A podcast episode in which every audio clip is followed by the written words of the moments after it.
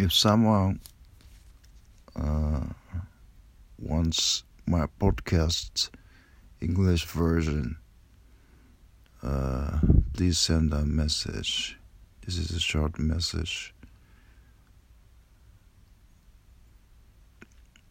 Uh, I'm thinking about uh, Japanese is easier to explain, but uh,